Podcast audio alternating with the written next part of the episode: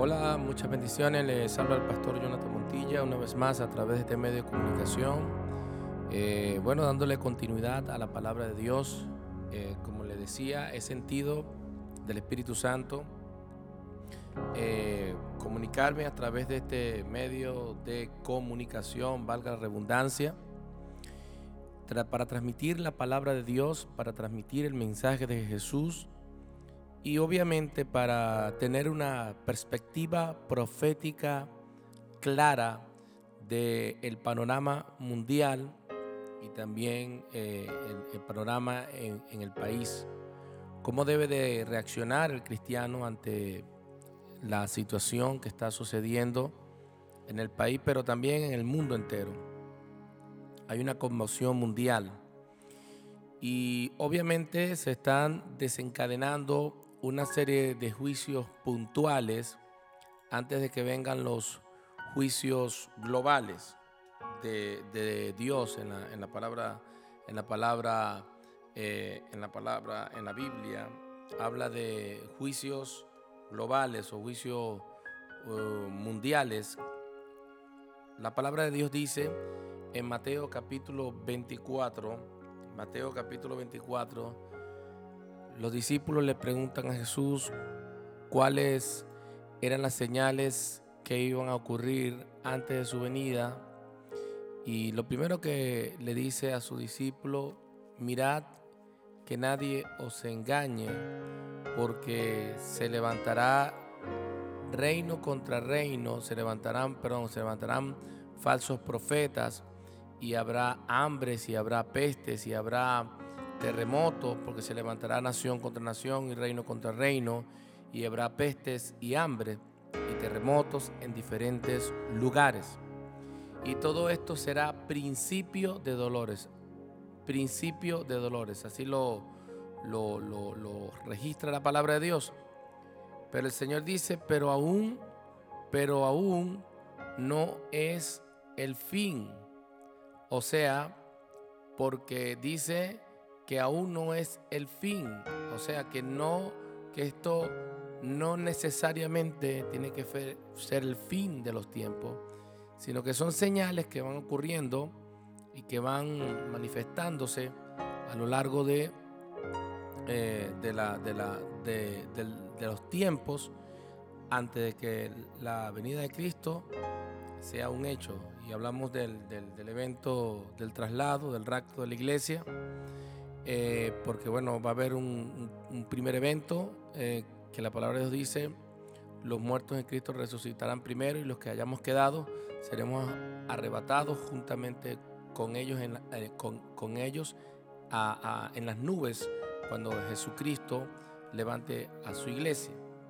Y ahí, por supuesto, va a comenzar el periodo de la manifestación del anticristo, los tres años y medio de paz y la gran tribulación. Obviamente ese no es el tema que voy a tocar hoy. Esta es la continuación de, del mensaje que tuvimos en el episodio 2. Este es el episodio 3.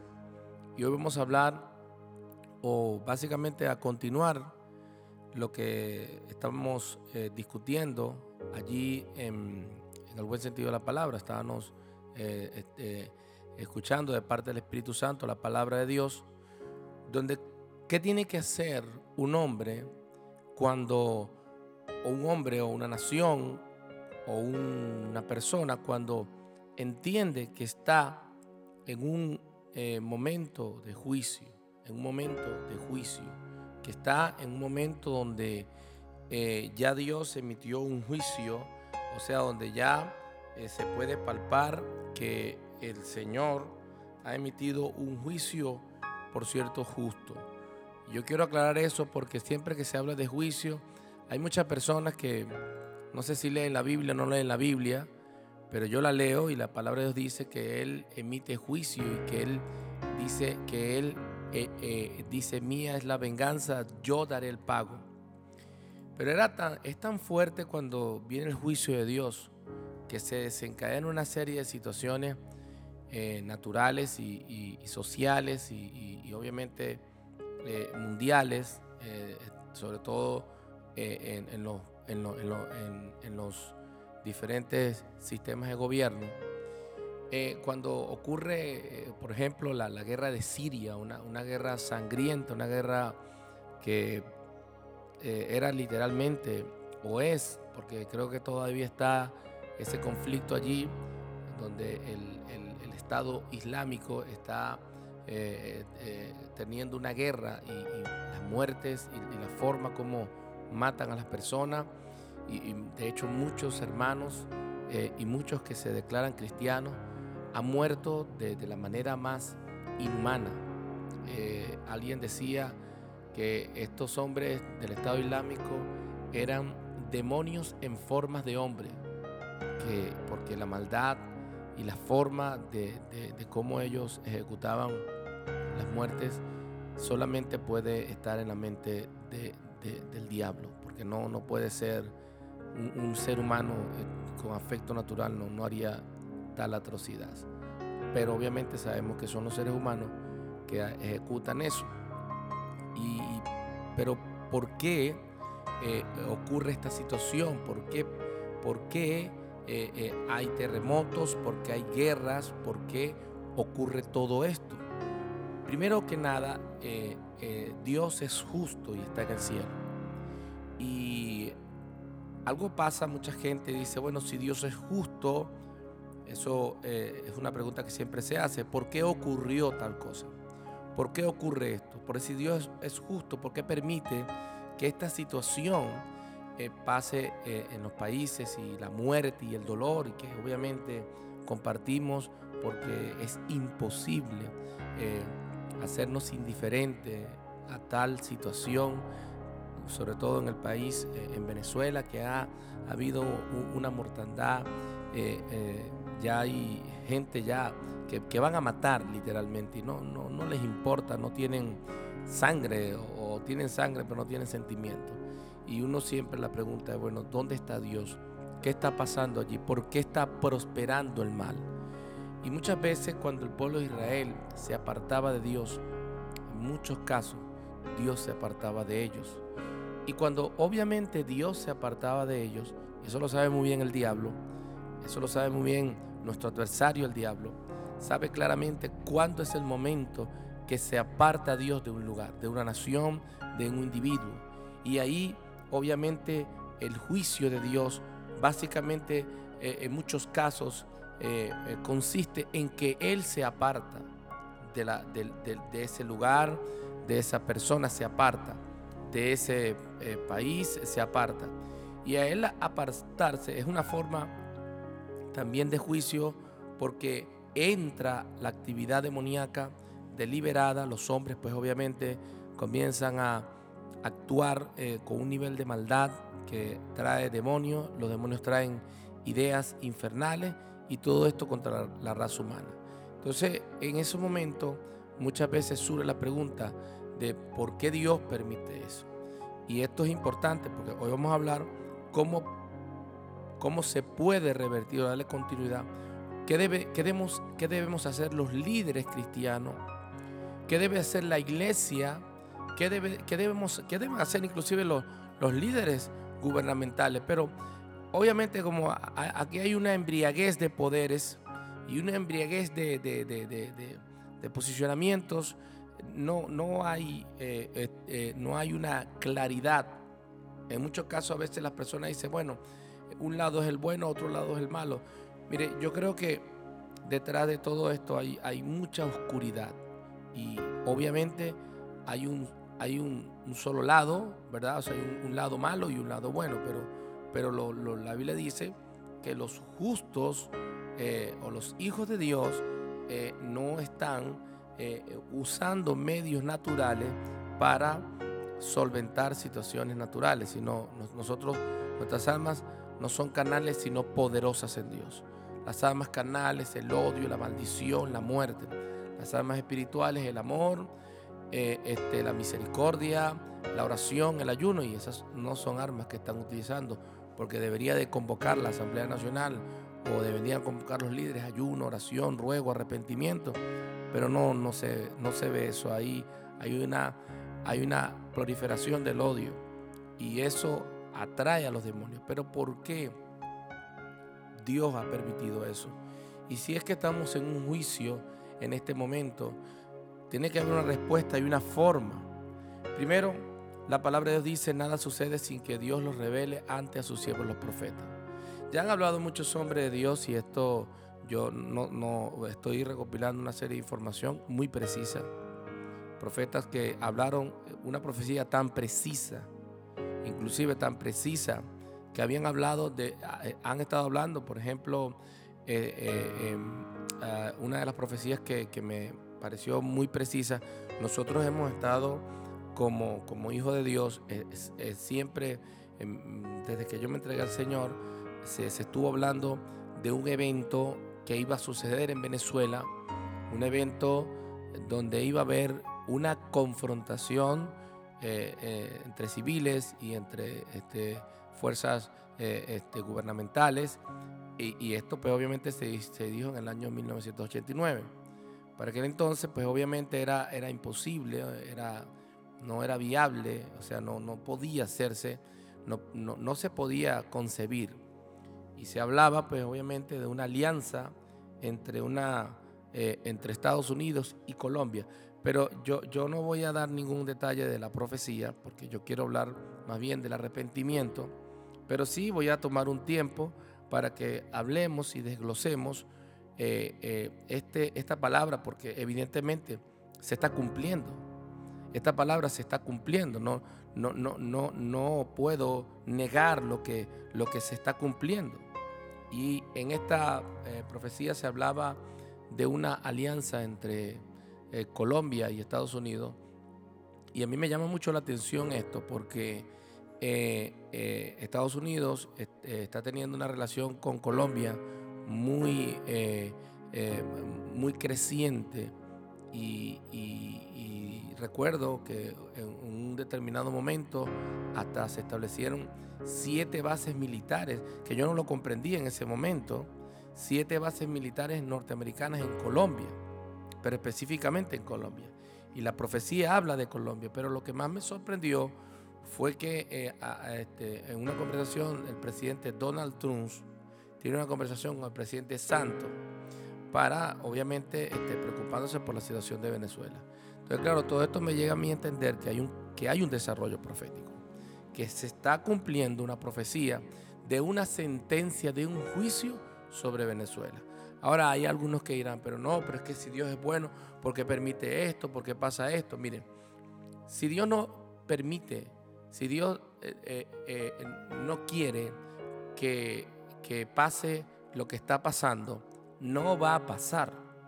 Si Dios lo permite, hay que ir eh, eh, en la tendencia de Dios, no en contra de la tendencia de Dios. Hay que caminar en la, en la, en la, profecía, en la revelación, para poder comprender lo que está pasando. Nosotros no podemos actuar con un mero deseo de que todo salga bien sin entender por qué está pasando. Justificar lo que Dios no ha justificado podría ser que nos convirtamos en un blanco de Dios.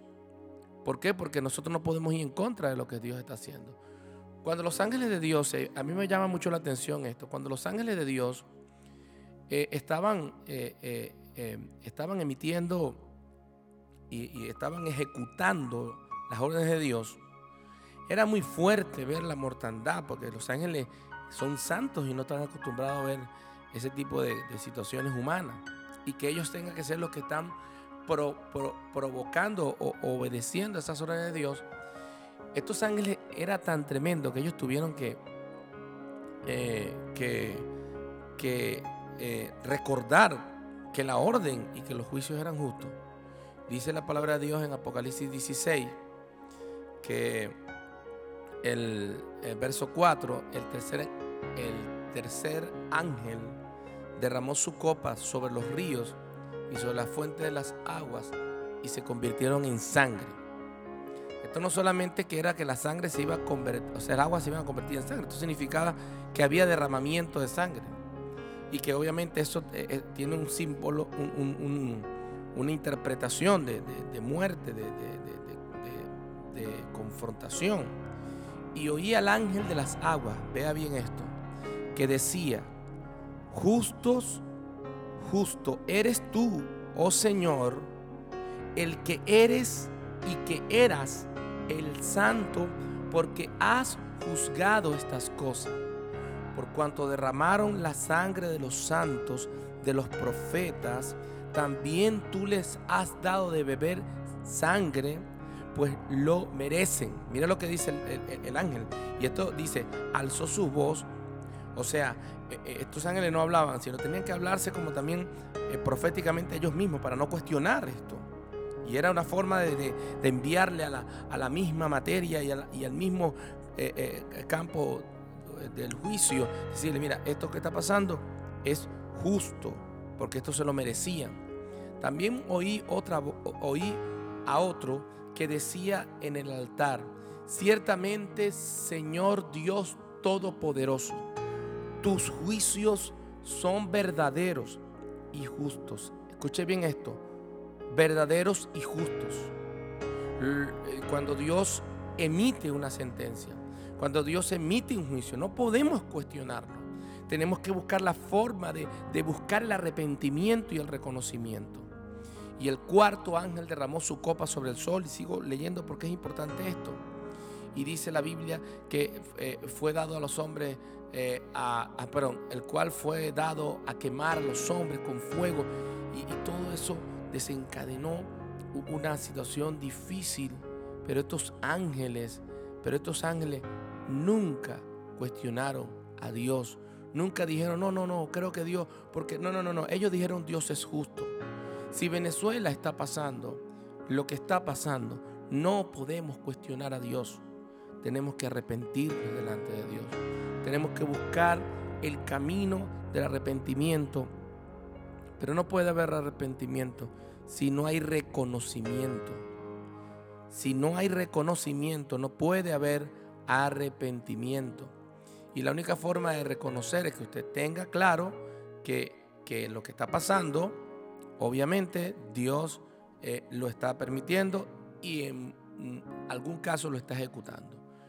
Ah, hubo algo que me llama la atención y es que cuando Dios va a liberar a Israel, o sea, va a liberar a Israel, cada vez que Dios iba a hacer algo, lo decían primero a Moisés. Moisés preparaba al pueblo y entonces pues donde hubiera una situación, pues el pueblo tenía que replegarse.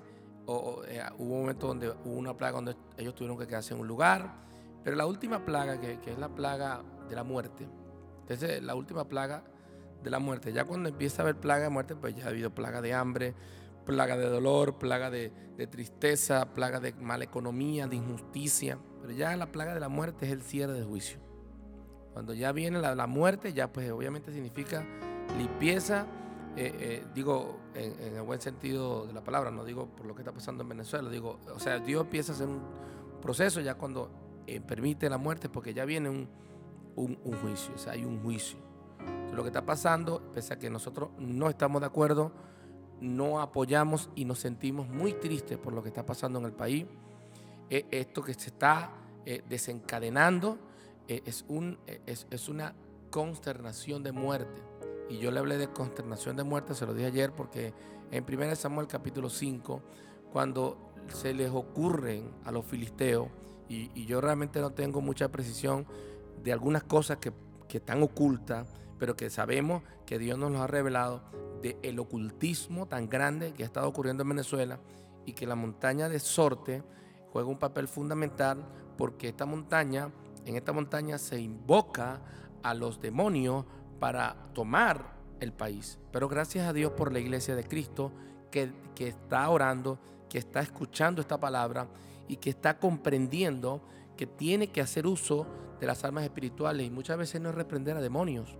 Dice, bueno, las armas de la guerra eh, eh, es reprender, vamos a hacer un clamor de guerra, pero a, veces no, a veces arma, armas espirituales, arrepentimiento, conducir al pueblo a arrepentimiento. Los líderes decirle, mire, este, este tiempo de arrodillarnos, suplicar y pedir a Dios misericordia. Cuando le hablé de consternación de muerte es porque aquí eh, eh, aquí hubo una, una, una usurpación del, lugar de Dios, del arca del pacto, el arca de Dios, se lo llevaron y se lo llevaron los filisteos para meterlo en el, en el templo de Dagón. Y ahí donde pasó que en este templo eh, este, ellos eh, pusieron el arca de Dios y bueno, eh, ocurrió que, que, al día siguiente amaneció este Dios pagano, otro Dios que no era Dios, amaneció en el suelo. Pero resulta ser que cuando los filisteos, porque voy a resumir, sintetizar rápido, se dieron cuenta que eso era un gran problema, habían tocado el arca de Dios, ellos comenzaron a sacar esa arca y la llevaron, la enviaron eh, eh, uno de los últimos lugares donde estaba el arca era en Acrón. Y cuando el arca de Dios vino a Acrón, los ecronitas dieron voces diciendo, ah, han pasado a nosotros el arca del Dios Israel para matarnos a nosotros y a nuestro pueblo. Y enviaron a reunir a todos los príncipes de los filisteos diciendo, envía, envía del arca de Dios a Israel. O sea, a Dios lo que es de Dios, señores.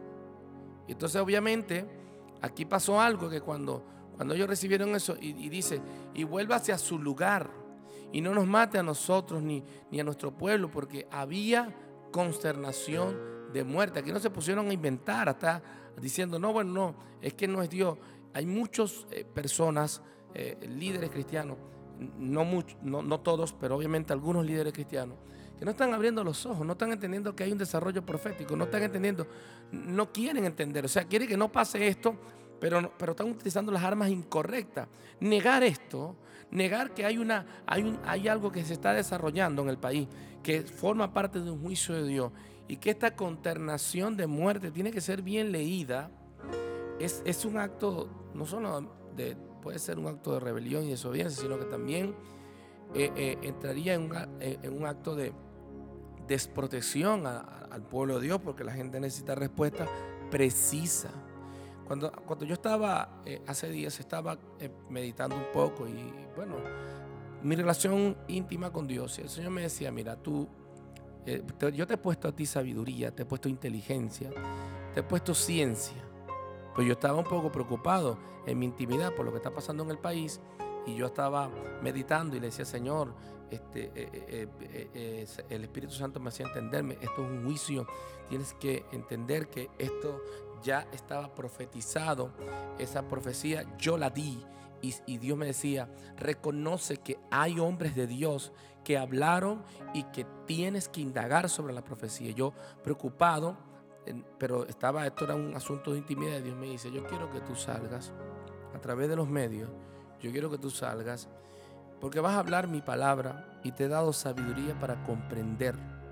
Esto me llevó a mí al libro de Daniel capítulo 10, cuando Daniel, este, eh, eh, y precisamente antes del, capítulo 10, obviamente está el capítulo 9, pero es allí donde nos vamos a estacionar un, poco para hablar cómo Daniel eh, este, logró tener inteligencia después que él reconoce que el problema, que, que había un pecado en Israel, y que a causa de esa separación Israel cae en la cautividad.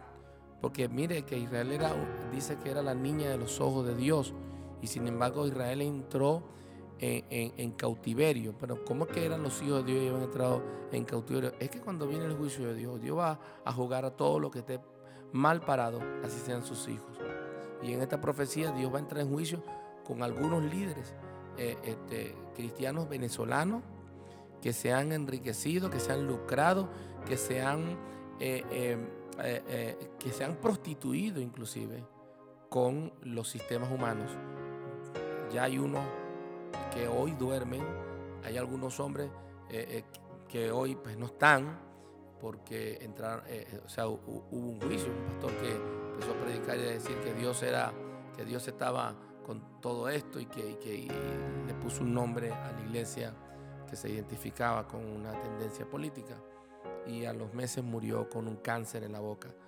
Es que pensamos que en el Nuevo Testamento Dios no va a emitir juicio. Nosotros estamos bajo el tribunal de, Cristo. En este mismo tribunal fue que fueron juzgados Ananías y Zafira en el Nuevo Testamento. Y muchos fueron también eh, experimentando juicios puntuales del Espíritu Santo. O sea que Dios va a emitir juicio en el Nuevo Testamento y lo va a hacer eh, eh, porque Él es soberano. Nadie puede decir que, porque ahora Él, tiene una, una, fase de misericordia y amor, no significa que, que no puede emitir un juicio. Por cierto, sus juicios son justos. Ahora en Daniel dice que, hablando de lo que Dios me estaba diciendo, que yo tenía que ponerme aquí porque había personas que necesitaban tener un poco de respuesta de lo que está pasando. El Señor me, me hablaba y me decía, te he dado inteligencia y comprensión. Pero esto se basaba en el hecho de que yo, cuando Dios me hace el llamado a comprender la profecía, yo no la rechacé. No la rechacé porque yo de hace tiempo, eh, este, mi familia, yo nací en un hogar cristiano, mi madre es una mujer eh, con muchos años en el Evangelio, más de 30, 35 años, 40 años en el Evangelio, una mujer de Dios. definitivamente yo tengo, eh, uno siempre tiene ese mentor o esa persona que tú respetas por sus años, no solo porque es tu madre, ¿no? Porque mi mamá eh, este, es una sierva de Dios muy precisa, ¿no? No, no solo porque no hay una relación sentimental mm, eh, más fuerte que la espiritual. Y bueno, e, e, esta mujer de Dios, recuerdo que en una oportunidad, e, este, orando por el país, orando por Venezuela, pues Dios pues, comienza a inquietarle y comienza a decirle, mira, va a pasar Venezuela, va a pasar por un momento muy difícil. Y esto obviamente nos llama a nosotros, a los ministros del Señor, a, comprender. Pero la palabra comprender, en el, dice en el, tercer año, en el año tercero de Ciro, rey de Persia, fue revelada palabra a Daniel, llamado Belsasar, y la palabra era verdadera y el conflicto grande. Significa que esta profecía, ¿verdad? O esta palabra no era una, una mentira, lo que significa que, que cuando dice palabra verdadera, eh, eh, eh, es de suponer que se está hablando también de que pudo haber muchas palabras que no eran verdaderas, que pretendían confundir a la verdadera, pero hay una verdadera. Y en esta verdadera, dice el conflicto era grande, pero él comprendió la palabra y tuvo inteligencia en la visión. No se reveló, comprendió y tuvo inteligencia. Le Señor, yo quiero hablar algo que tenga inteligencia, sabiduría. Y el Señor me decía, vas a hablar algo que tenga inteligencia y sabiduría porque a veces uno tiene el temor de no decir porque va a ser malinterpretado, porque el otro con el cuidado. Señor, cuando Dios habla, que tiene que tener cuidado es el diablo. Y nosotros tenemos que escucharlo. O sea, aquí no tiene que haber ningún cuidado. Si Dios está profetizando que hay un juicio en pleno desarrollo en el país, no hay nada que ocultar en esto.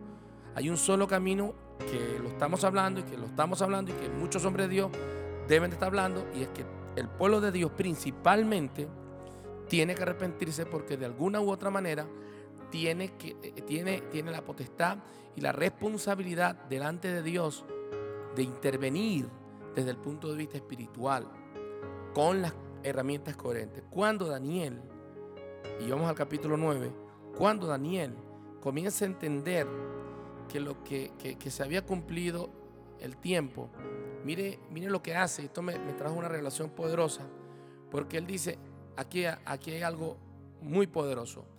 Daniel hace algo y, Daniel hace algo que, que, bueno, debería de hacer cada pastor y cada ministro del Señor.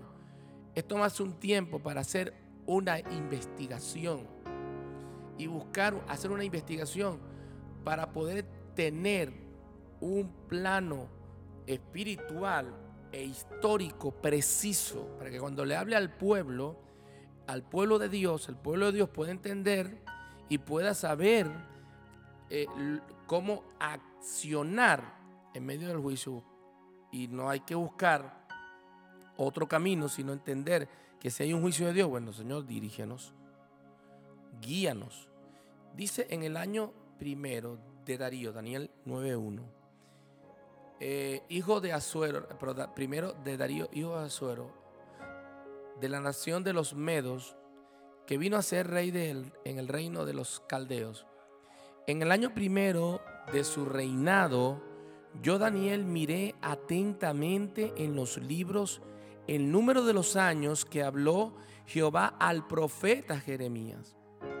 Y él no, no era, no había Biblia, había unos escritos, los libros, porque no, todavía no eran Biblia, pero había unos escritos de, la, de una profecía. Y él no dijo, no, bueno, yo, yo, yo, yo, yo, yo, yo, yo, yo no creo en profetas, yo creo en mí, porque muchos pastores que no creen en nadie, creen en ellos mismos, no tienen que creer en otro ministerio porque no creen. Aquí uno no es, nosotros no somos autosuficientes y únicos. Nosotros necesitamos de los hombres de Dios, hombres y mujeres de Dios que tienen ministerios. Dios estableció cinco ministerios. Yo soy pastor, pero hay ministerio profético, apostólico, ministerio de maestro. Y estos ministerios se, se tienen que hacer consulta. Un ministerio, y, uno no puede acudir a cualquier profeta, porque yo recuerdo cuando hubo el terremoto en, en, en, Haití en el 2010, este, había muchos oportunistas y todavía hay muchos oportunistas. Muchos oportunistas que, que, empiezan a hablar de juicio basado en las circunstancias. Y recuerdo cuando hubo el terremoto en el 2010, un, profeta que dijo en 15 días se va a destruir la ciudad de Maracay.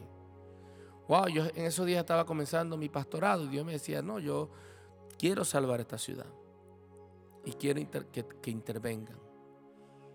Y, eh, pero ese profeta eh, de alguna manera quería impactar, quería decir, yo soy el, profeta. En ese momento yo sentí en mi espíritu, sentí en mi espíritu yo, un hombre de orden, un hombre de resultado, un hombre de probada trayectoria, sentí mi espíritu que eso era una emoción profética, que se basaba en una situación que había pasado. Algunas personas, como estaba pasando un terremoto, y ahora, ahora viene Dios para Venezuela. Esas son cosas que confunden a la, a la profecía verdadera. Y es allí donde los hombres de Dios, como los pastores y ministros del Señor, tienen que investigar cuál es la profecía correcta para no negarla, no vaya a ser que pase como cuando Jesucristo vino a la tierra, que los líderes religiosos ni se enteraron, sino que más bien inclusive atacaron a Jesucristo, porque no estudiaban, porque no estudiaban la profecía, porque sus intereses, porque sus denominaciones, porque su, estructura era más importante que la profecía. Pero en el año, en el año primero de, su reinado, dice la Biblia aquí en el verso 2 de Darío, yo, Daniel, miré atentamente los libros del número de dos años en que habló Jehová el profeta Jeremías, que había de cumplirse las desolaciones, las desolaciones de Jerusalén en 70 años. O sea, que, había, que, que iba a haber un cumplimiento. ¿Y qué hizo Daniel? Y esto es lo que yo quiero sintetizar porque ya me queda poco tiempo. Hemos querido hacer estos podcasts muy precisos, estas cápsulas muy precisas eh, y, muy eh, eh, potentes. Por eso voy a acelerar esto. Y volví mi rostro a Dios el Señor, buscándole en oración y en ruego, en ayuno y en silencio. Cuando yo leo la profecía y, veo lo que, lo, que Dios dijo a los santos hombres de Dios, no, no a uno, sino a muchos, un, uno de ellos, que es el, evangelista Jorge Rasky, eh, eh, en el año 88, es un hombre con un ministerio muy indiscutiblemente del Espíritu Santo. Eh, y bueno, han pasado años y han pasado muchas cosas, pero en aquel momento él estaba en, un momento muy, muy, muy, muy tremendo. Y, si algunos de ustedes no saben, el evangelista Jorge Raskin también se, le llamaba profeta, porque tenía, tenía mucha, mucha operación profética. Ahora, eh, eh, no es el único o la única profecía, porque hay otras que son mucho más precisas, pero que, que, forman parte de una serie de, movimientos del Espíritu Santo, haciendo alusión de una situación desoladora en Venezuela. Y dice la palabra de Dios, y volví mi rostro a Dios, el Señor, buscándolo en oración y en ruego y en ayuno y en silicio y oré a Jehová mi Dios e hice confesión. Esto es importante, porque Él toma la iniciativa y confiesa lo que los otros no querían confesar. La pregunta es la siguiente. Si las profecías se habían de cumplir en ese momento, ¿por qué Daniel no dejó que se cumplieran las escrituras? Y esto tiene que ver con lo que tenemos que hacer los líderes espirituales en Venezuela y los hombres de Dios y a lo largo de, todo el mundo eh, escuche esto. Él, ¿por qué si, si la profecía decía que ese era el tiempo del cumplimiento? Él decía, bueno, yo sé que se cumpla. No, no, no, no.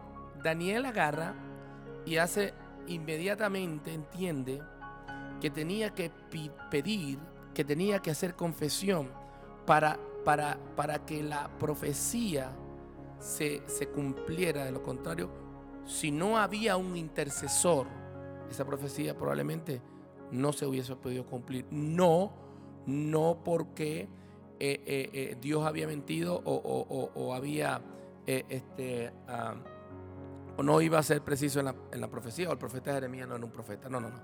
En este caso, lo que Daniel comprendió, y en el capítulo dice que cuando él comienza a hacer 21 días de ayuno, dice que hubo un demonio que era el príncipe de Persia que se opone durante 21 días para que no baje la palabra. Retardo. En este caso podría haber un retardo para la liberación de Israel. Y eso podía poner eh, eh, eh, en riesgo el destino de Israel. Vea que los hombres de Dios cuando intervinieron marcaron, alteraron y cambiaron el curso de la historia de naciones, de países y de, y de sus propios destinos. Nosotros estamos llamados para alterar el curso si hay una sentencia de parte de Dios, tenemos que buscar el favor y la misericordia de Dios. No nos podemos eh, decir que no está pasando nada. Ya hay más de 130 muertos y hay una situación bastante tensa y difícil, por no decir horrible, por no decir eh, peluznante, porque hay una consternación de muerte en el país. Y dice que Daniel oró e hizo confesión diciendo, ahora Señor Dios grande, digno eres de ser temido, que guardas el pacto y la misericordia de los que te aman y guardas sus mandamientos hemos pecado. Hemos cometido iniquidad, hemos hecho impíamente, hemos sido rebeldes y nos hemos apartado de tu mandamiento y de tus ordenanzas. Yo voy a dejar este punto aquí porque esto vamos a darle continuidad. En este verso 5 vamos a ir a, porque bueno, si vamos a hacer esto todos los días, pues bueno, vamos a dar la oportunidad al día de mañana para poder seguir desarrollando la confesión. Entonces esto pasaría a una tercera entrega en un cuarto episodio. Bueno, mis queridos hermanos, yo quiero recordarle algo muy importante. La palabra de Dios es viva y eficaz y más cortante que toda espada de doble filo. Es la palabra profética más segura que podemos tener. Nosotros estamos llamados a buscar el favor y a pedir el favor de Dios en favor de, un determinado lugar. Y yo mañana voy a tratar de hablar también un poco de Sodoma, Gomorra, cómo Abraham eh, intenta tener un juicio sobre Sodoma y Gomorra y Dios, eh, este, Abraham le propone eh, el, hecho de que habían justos en ese lugar. Y Dios, pues obviamente acepta la proposición. Creo que hay muchos justos en Venezuela y hay mucho movimiento de Dios, gente de Dios. Dios está, tiene pueblo allí, tiene un remanente fiel allí en Venezuela. Y por ese remanente hay muchas cosas que no han sucedido como el diablo quisiera que sucedieran. Sin embargo, podemos hacer más y debemos hacer más, porque la mano de Dios es misericordiosa y dice que nuevas son sus misericordias cada día. Y si nosotros sabemos y entendemos y nos allegamos al trono de Dios con humildad, pero con conocimiento y reconociendo que la nación pecó, reconociendo que los líderes cristianos pecaron, reconociendo que el orgullo, la soberbia, reconociendo principalmente de, la plataforma de la iglesia y que el juicio entra por su casa, yo creo que nosotros, en el nombre de Jesús, podremos eh, hacer un pacto con Dios y traer tiempos de refrigerio, porque Dios es misericordioso, pero Dios no, no dice no tomará por inocente al culpable. Si hay un juicio, hay que ir delante de Dios, Señor. Sus juicios son justos y verdaderos, porque tú eres santo, Señor. Así que bueno, yo siempre cierro con una oración, también invitándole a esas personas, porque sé que hay algunas personas que no son cristianas, pero están interesadas, se están acercando a Dios. Esto les ha tocado mucho. Quizás algunos de los que me están escuchando han tenido la fatal experiencia de experimentar, valga la, redundancia, una situación de muerte política. Y, yo sé que Dios tiene un plan y un propósito y que el plan de Dios no es destruir, sino eh, salvar. Y yo le digo algo, hay un solo camino. La Biblia dice que Jesús es el camino, la verdad y la vida. Si usted no es cristiano y, usted, pero usted está sintiendo que necesita acercarse a Dios, la palabra de Dios dice con el corazón se cree eh, para justicia, pero con la boca se confiesa para salvación. Usted debería de confesar a Jesús como su Salvador y tener un encuentro con Dios y aprovechar este momento de confusión, de situación. Digo, no es lo que idealmente Dios había querido, pero, pero de alguna manera a veces eh, eh, es una forma de Dios tocarnos el hombro para poder mirar hacia arriba y saber que el cielo gobierna. Este país, Venezuela, el cielo lo gobierna. Entonces yo le invito a que usted haga esta oración conmigo antes de hacer la oración eh, de cierre. Y yo quiero que usted repita conmigo. Señor Jesús, allí mismo, no se preocupe, tómese un tiempo. Señor Jesús, te acepto, te acepto, te acepto como mi único y suficiente Salvador. Perdona mis pecados, limpia mi alma con tu sangre. Inscribe mi nombre en el libro de la vida eterna. En el nombre de Jesús creo que Dios te levantó de los muertos y que resucitaste al tercer día. Amén y amén. Si usted hizo esa oración, usted es ahora mi hermano, porque ahora tienes un padre. Y yo ahora te doy un consejo. La Biblia dice que no hay que dejarse de congregar o que hay que reunirse, porque allí envía a Dios bendición y vida eterna. Busca una iglesia cristiana donde se predique la palabra de Dios. Busca una Biblia y tenga una relación con Dios y Dios te seguirá iluminando en el camino. Ahora vamos a concluir con todos los hermanos cristianos que están escuchando esta palabra. Vamos a orar y vamos a pedirle al Señor sabiduría y vamos a orar por este país. Vamos a pedirle al Señor que nos dé todo, toda la revelación necesaria para entender y saber qué vamos a hacer. Padre, en el nombre de Jesús, tu palabra es verdad y tu palabra es vida. Señor, hemos pecado contra ti. Otra vez aprovecho para orar por Venezuela. Otra vez aprovecho para unirme con mis hermanos en, en, Venezuela para orar por el país, para interceder. En el nombre de Jesús, Señor, yo declaro en este momento el poder de tu misericordia y de tu gracia sobre esta nación. Y te pido, Dios, que cada persona, que cada venezolano, que cada persona que ha pecado contra ti, Dios eterno, pueda volver su corazón a ti entendiendo que el único camino es el arrepentimiento y la conversión. Señor, te doy gracias por tu misericordia, te doy gracias por tu bondad y en el nombre de Jesús, Señor, levanta el espíritu de los valientes para que oren, para que clamen, para que pidan por el país, Señor, y para que tu Espíritu Santo, Señor, se derrame con gracia. Detén la muerte, que esa consternación de muerte, que ese espíritu de la muerte en el nombre de Jesús sea suprimido. Y declaro en este momento que el poder de tu reino, que el poder de tu gracia caen sobre Venezuela ahora y levanta sacerdocio de oración. Señor, te pido por todas esas actividades que van a venir de oración, de clamor. Me uno con cada ministro, con cada hombre de Dios para hacer un frente en medio de esta situación espiritual. Gracias Señor por esta oportunidad que nos das de poder eh, ser instrumento de Dios y poder llevar la palabra. Y gracias por cada persona que ha escuchado esta palabra en este, a través de este medio. En el nombre de Jesús, amén y amén. Muchas bendiciones. Nos vemos mañana eh, a través de este mismo medio, eh, en el episodio 4 de esta serie de podcast que el Espíritu Santo ha puesto en mi corazón para transmitirle a todos los hombres y mujeres, no solo en Venezuela, sino en el mundo, la palabra de Dios revelada desde una perspectiva fresca y profética, mente correcta, basado en su palabra. Bendiciones. Hasta luego.